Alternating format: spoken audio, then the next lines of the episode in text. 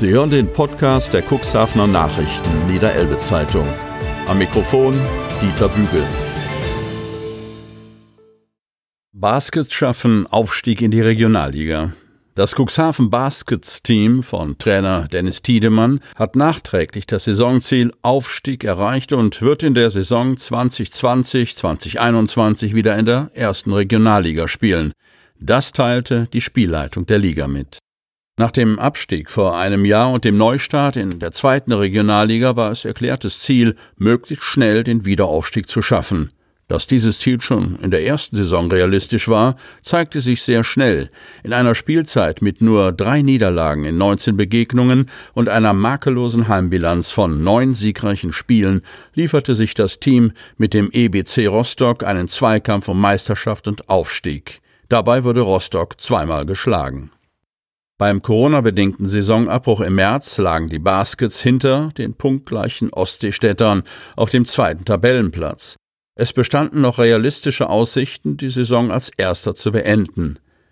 Die Ligenleitung erklärte jedoch Rostock zum Meister und Aufsteiger. Dagegen richtete sich ein Protest der Baskets, über den bisher nicht entschieden worden ist.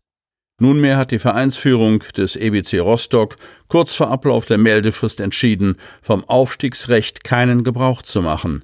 Der dadurch frei gewordene Platz geht an die Cuxhaven Baskets. Über den Protest muss nicht mehr entschieden werden. Die Mitteilung über den Aufstieg löste bei den Verantwortlichen und bei Trainer und Team Freude aus. Baskets Geschäftsführer Holger Junghans teilte mit, dass die seit einigen Wochen laufenden Saisonvorbereitungen auch einen möglichen Aufstieg berücksichtigt haben. Das gelte in sportlicher und in wirtschaftlicher Hinsicht. Es seien alle Weichen gestellt.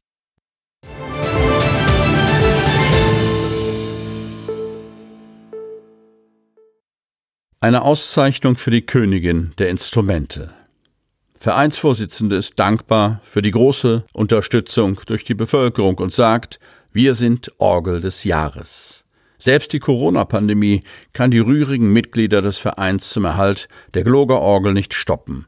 Da analoge Veranstaltungen zurzeit nur sehr eingeschränkt möglich sind, hat der Verein seine Aktivitäten kurzerhand ins Internet verlegt. Auch hier machen das Instrument und die Kämpfer für seine Sanierung eine gute Figur.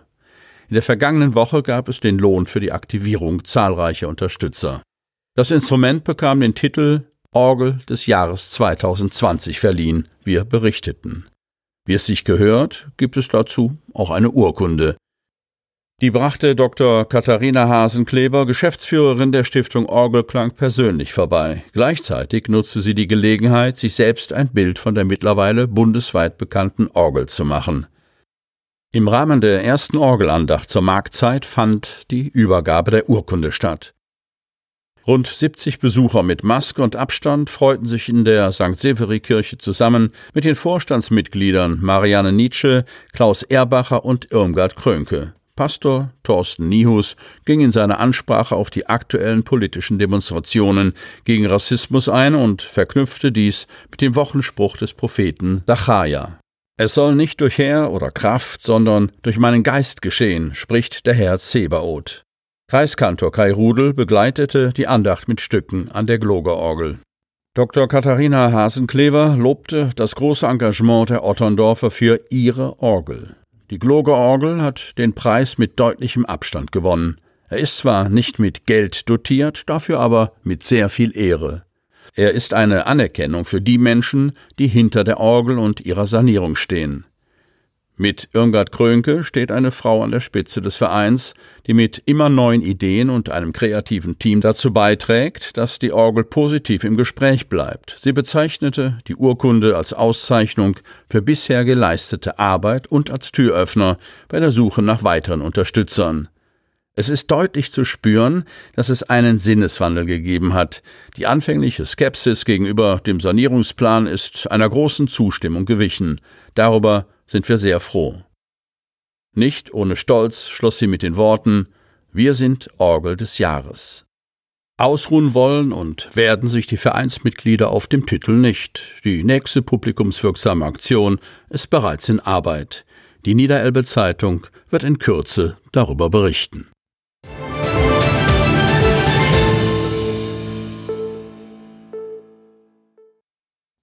Wenn Passion zum Beruf wird. Der 22-jährige Cuxhavener Tom Ottmüller startet als Personal Trainer in Hamburg und Bremen durch. Die Leistungsfähigkeit des Körpers zu hinterfragen und sie mit gezieltem Training und angepasster Ernährung zu verbessern. So fing die Begeisterung für Fitness bei Tom Ottmüller an. Doch bei der Begeisterung ist es nicht geblieben. Mittlerweile lebt der gebürtige Cuxhavener in Hamburg und hat seine Leidenschaft zum Beruf gemacht. Denn seit Ende 2018 führt er als Personal Trainer sein eigenes Unternehmen Body Control.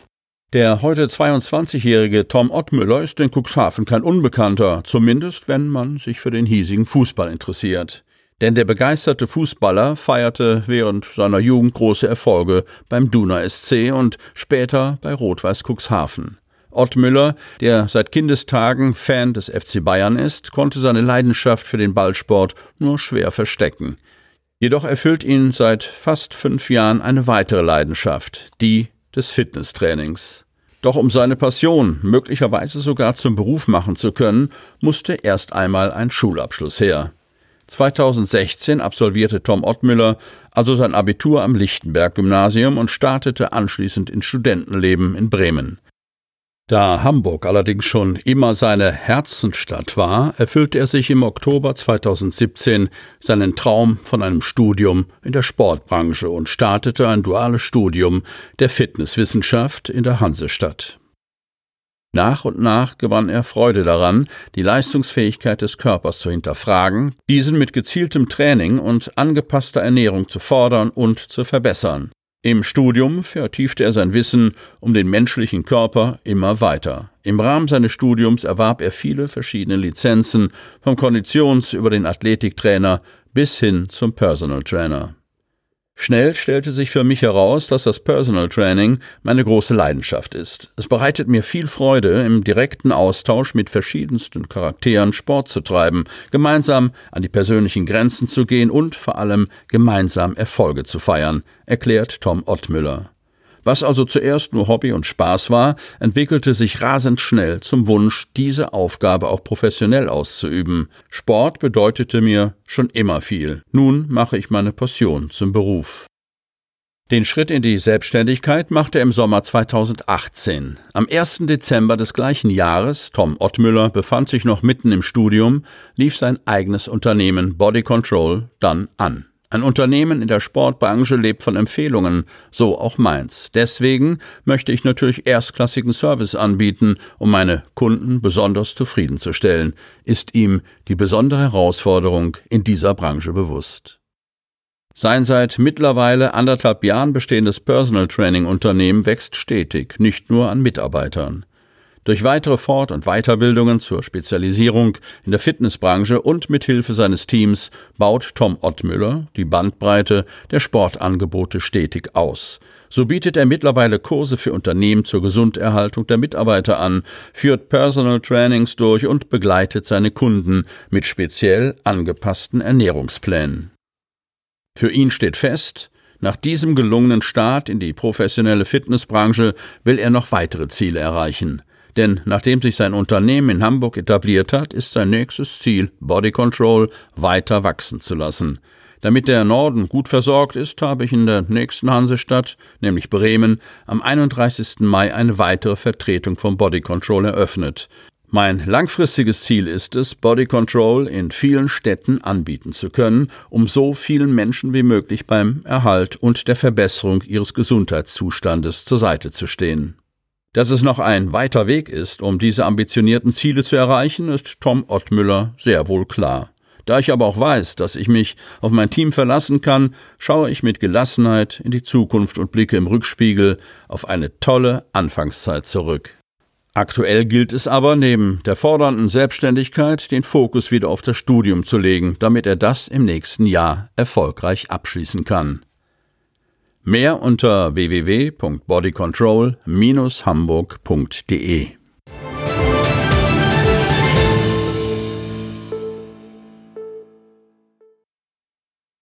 Windböen ließen Jolle kentern. Vier Personen bei Bootsunfall an der Ostermündung aus dem Wasser gerettet. Vier Segler, darunter ein Kind im Alter von elf Jahren, sind am Sonnabendnachmittag im Mündungsbereich der Oste gekentert und ins Wasser gestürzt. Wir berichteten. Eines der Besatzungsmitglieder der Jolle berichtete nun gegenüber unserer Zeitung, dass das Boot im Vorwind gewesen sei. Das heißt, der scheinbare Wind kam von Achtern. Als das Boot in die Ostermündung steuerte, änderte der Wind jedoch schlagartig seine Richtung und wendete das Boot. Das sei unvorhersehbar gewesen. Eine Reaktion nicht mehr möglich. Nach seinen Angaben war der Vater mit seinen drei Kindern, elf, 18 und 22 Jahre, von den plötzlich auftretenden extrem starken Windböen, in denen die Segeljolle kenterte, überrascht worden. Zu der Zeit herrschten auf der Elbe kräftige Winde mit etwa fünf Buffon, 40 Stundenkilometer, in Böen sogar bis zu sieben Buffon, 60 Stundenkilometer. Die Jolle trieb auf der Oste. Die Besatzung einer ebenfalls aus Neuhaus kommenden Yacht beobachtete dies und setzte gegen 13.30 Uhr einen Notruf ab. Der Seenotrettungskreuzer Anneliese Kramer aus Cuxhaven wurde alarmiert, außerdem Feuerwehren aus Neuhaus und Kedingen. Auf der Elbe befand sich zufällig das Mehrzweckschiff Neuwerk des Wasserstraßen- und Schifffahrtsamtes Cuxhaven. Die Neuwerk bot ihre Hilfe an. Die gekenterte Jolle befand sich im Flachwasserbereich. Der Mast lag auf einer Sandbank. Die vier Segler hielten sich an der Jolle fest. Es gelang, sie in das offene Tochterboot der Neuwerk zu übernehmen. Sie wurden dann ins Tochterboot Matthias der Anneliese Kramer übergeben. Hier wurden sie mit trockener Kleidung und Wärmeschutzdecken versorgt. Vom Tochterboot Matthias wurden die Segler von den Seenotrettern am Anleger beim Sperrwerk zur Durchsicht an Notarzt und Rettungsdienst übergeben.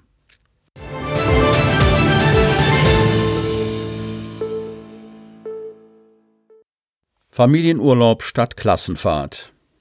Für die Jugendherberge in Dunen zieht Leiter Carsten Wulff ein positives Fazit der Wiedereröffnung.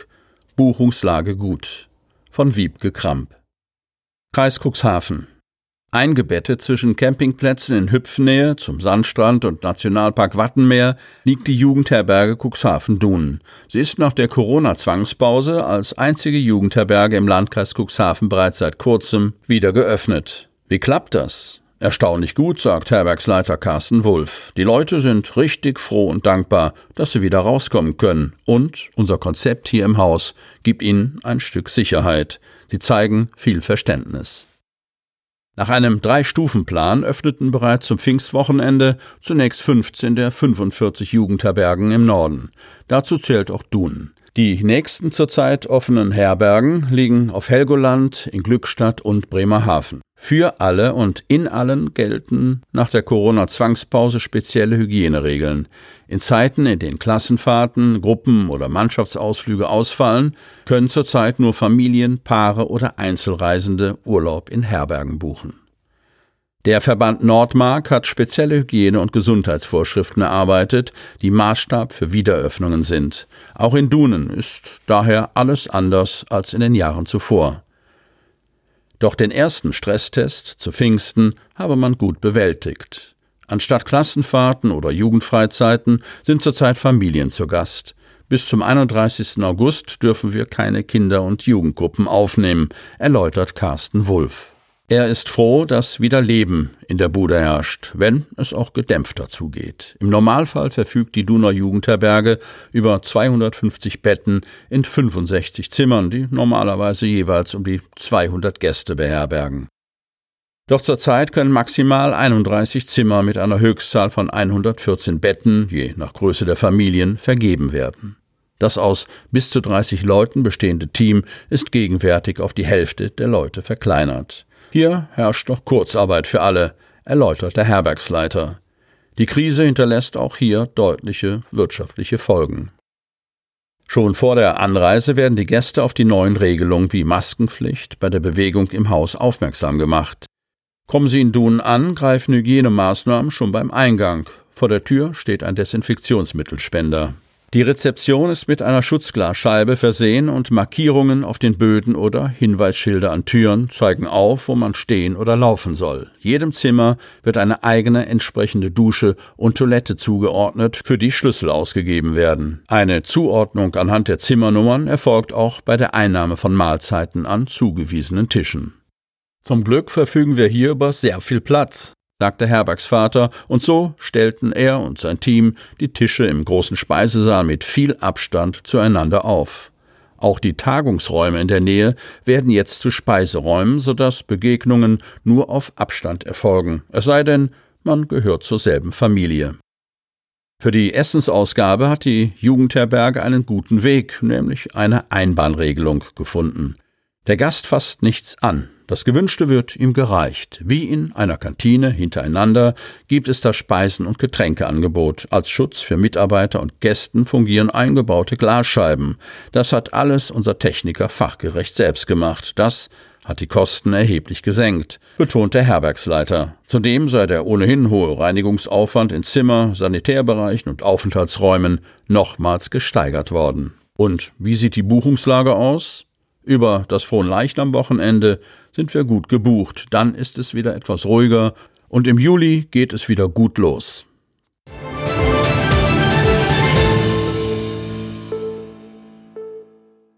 Ertragseinbruch beim Kreis.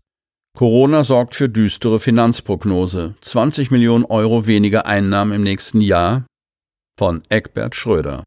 In diesem Jahr kommt der Landkreis finanziell wahrscheinlich noch mit einem blauen Auge davon. Doch in den nächsten Jahren werden die Folgen der Corona-Pandemie Kreis und Kommunen mit voller Wucht treffen. Aus Sicht der Verwaltung drohen 2021 ein Ertragseinbruch von 20 Millionen Euro gegenüber der bisherigen Planung sowie erhebliche Mehraufwendungen. Diese Prognose beinhaltete zwar noch zahlreiche Unsicherheiten, doch für die Verwaltung steht bereits heute fest, Bund und Land müssen in großem Stil Finanzmittel zur Verfügung stellen. Bereits die Aufstellung des aktuellen Doppelhaushaltes war ein Kraftakt. Verwaltung und Politik griffen zum Rotstift und belasteten unter anderem die Städte und Gemeinden mit einer höheren Kreisumlage, um zumindest auf dem Papier einen Etatausgleich zu erreichen. Eigentlich müsse der Landkreis Cuxhaven, so sieht es der Zukunftsvertrag mit dem Land Niedersachsen vor, nicht nur ausgleichen, sondern einen Überschuss ausweisen. Doch daran ist in Corona-Zeiten nicht zu denken, ganz im Gegenteil. Ausschuss tagt am Mittwoch. In einer Vorlage für den am Mittwoch, 10. Juni, tagenden Finanzausschuss des Kreistages hat die Verwaltung die bislang eingetretene Corona-bedingte Mehrbelastung des Landkreises aufgelistet. Dabei handelt es sich, Stand 20. Mai, um höhere Aufwendungen von 3,1 Millionen Euro sowie Mehrerträge in einem Umfang von 1,3 Millionen Euro. So zahlt der Kreis seit dem 1. April bis zum Ende der Corona-Krise 50 Prozent der Elternbeiträge für Krippen und Horte. Monatlich bedeutet dies eine zusätzliche Ausgabe von 150.000 Euro, wir berichteten. Einen großen Teil der Mehrausgaben betreffen die sogenannten Dienstausfallentschädigungen nach dem Infektionsschutzgesetz. Dabei handelt es sich jedoch um Ausgaben, die der Kreis vom Land erstattet bekommt. Die aktuelle Lage ist jedoch noch harmlos gegenüber der Entwicklung in den nächsten Jahren. Fest steht schon jetzt, dass der weltweite Wirtschaftseinbruch zu Steuerausfällen auf allen staatlichen Ebenen in einem bisher nicht vorgekommenen Ausmaß führt, stellt die Kreisverwaltung mit Blick auf die Wirtschaftskrise fest. Der Kreis beruft sich dabei insbesondere auf die Steuerprognose des niedersächsischen Finanzministeriums. Die Ergebnisse der aktuellen Steuerschätzung bestätigen den befürchteten historischen Einnahmeeinbruch. So werden für den Landeshaushalt allein in 2020 weniger Steuereinnahmen in Höhe von 3,378 Milliarden prognostiziert. Für 2021 liegen die Bruttoeinnahmen um 1,338 Milliarden, für 2022 um 1,409 Milliarden, für 2023 um 977 Millionen und für 2024 um 817 Millionen unter den bisherigen Erwartungen. Beispiellos. Auf die Kommunen kämen nach Ansicht der Verwaltung ebenfalls beispiellose Einnahmeeinbrüche zu. Im Vergleich zur Oktobersteuerschätzung sei in diesem Jahr mit 1,122 Milliarden Euro weniger zu rechnen. Das Land gehe bei der aktuellen Steuerschätzung für dieses Jahr von einem Rückgang des Steueraufkommens auf Landes- und Kommunalebene von über 11 Prozent aus. Gerade im touristisch orientierten Cuxland könne es jedoch noch eine wesentlich dramatischere Entwicklung geben. Bliebe es bei den 11 Prozent, würde der Kreis in 2021 bedingt durch die Steuerausfälle deutlich weniger über die Kreisumlage und die sogenannten Schlüsselzuweisungen einnehmen. Die Rede ist von 20 Millionen Euro im Vergleich zur Planung. Zudem rechnet die Verwaltung mit höheren Ausgaben im Sozialbereich. Bund und Land sollen helfen. Dass dies so oder vielleicht noch schlimmer kommt, kann natürlich niemand seriös voraussagen. Doch für die Verwaltung steht jetzt schon fest, dass Kreis und Kommunen aus eigener Kraft die Mehrbelastungen nicht stemmen können. Sie seien zwingend auf erhebliche Unterstützung vom Bund und Land angewiesen.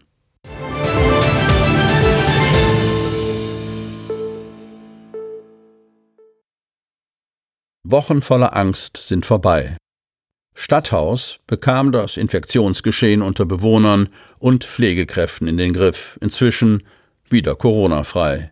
Von Kai Koppe. Cuxhaven. Ein Corona-Ausbruch in einem Heim gilt nach wie vor als ein Supergau. Das Stadthaus, eine Altenpflegeeinrichtung in der Poststraße, hat diesen schlimmsten anzunehmenden Fall überstanden. Seit vier Wochen sind wir Corona-frei, berichtete Geschäftsführerin Ina Peters-Bittner am Montag.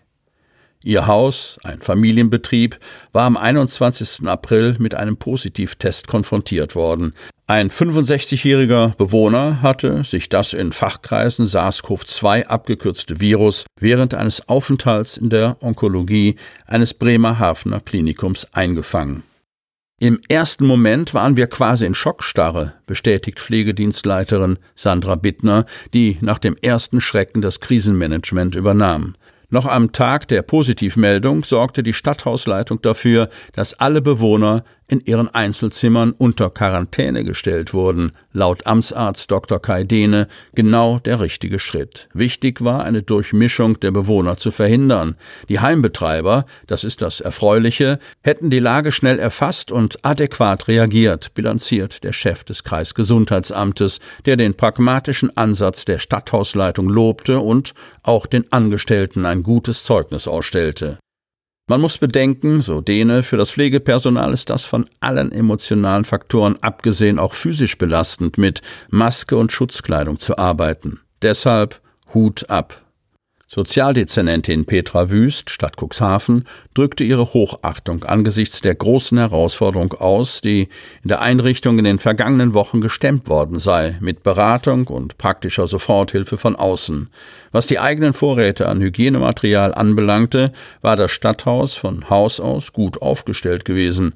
Wir haben hier seit Jahren Patienten mit multiresistenten Keimen, so Peters Bittner, die aber auf die Unterstützung des Gesundheitsamtes zurückgreifen musste, als es um die Beschaffung dringend erforderlicher FFP2-Schutzmasken ging. Bis die Infektion des besagten Bewohners nachgewiesen wurde, waren ein paar Tage verstrichen, in denen sich mehr als ein Dutzend Personen ansteckten. Wir haben wirklich Angst, erinnerte sich Sandra Bittner, dass die Leute uns hier wegsterben wie die Fliegen. Umso größer war die Erleichterung, als die Gesundheitsbehörde Entwarnung gab.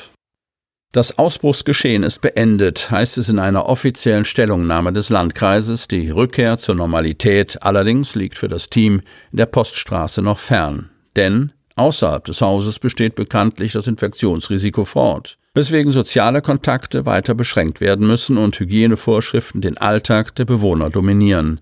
Das ist schon schwierig. Inhaberin Peters Bittner hofft zumindest, dass die behördlich attestierte Corona-Freiheit dazu führt, dass man ihrer Belegschaft im privaten Bereich wieder normal begegnet. Kürzlich noch waren Mitarbeiterinnen mit Verweis auf das Infektionsgeschehen im Haus, beim Friseur oder bei der Fußpflegerin abgewiesen worden.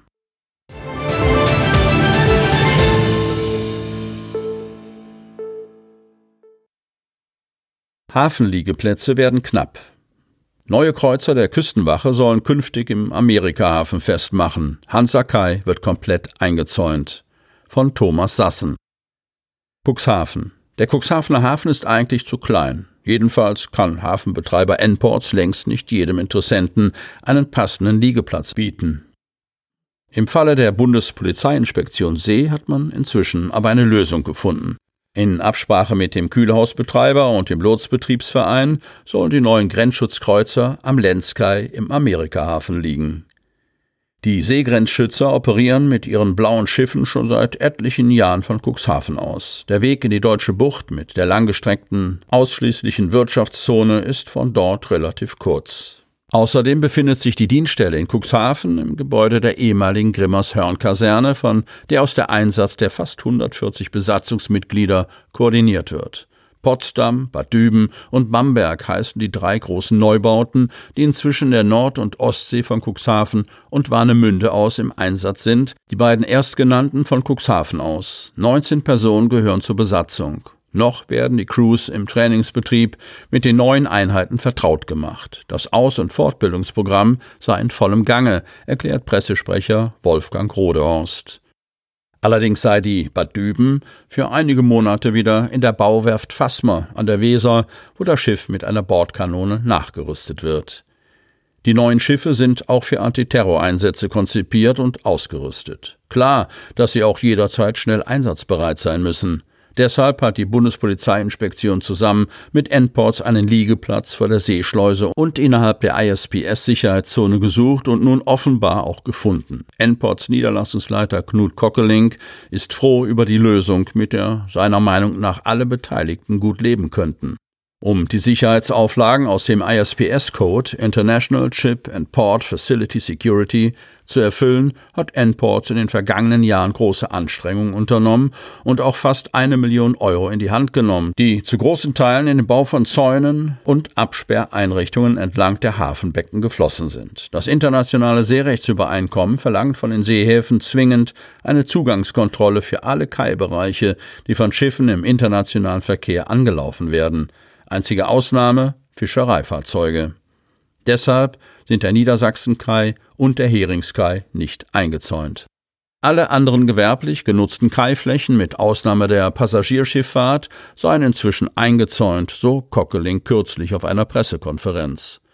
So komme man in Cuxhaven mit einer kleinteiligen Struktur inzwischen auf eine Zahl von 15 ISPS-Bereichen. Und in diesem Jahr werde noch ein weiterer hinzukommen.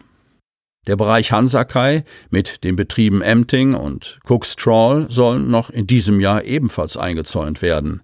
Die bestehende Zaunanlage werde dazu lediglich verlängert. Außerdem soll ein zweiter Zugang mit einer automatischen Schranke mit Kartenlegitimierung geschaffen werden. Am Haupteingang zum Hansakai in Höhe des ehemaligen DFFU-Gebäudes regeln bereits heute Mitarbeiter eines Sicherheitsdienstes den Zugang zu den Hafenanlagen. Die insgesamt entstehenden Mehrkosten durch ISP würden auf den Hafenbereich umgelegt.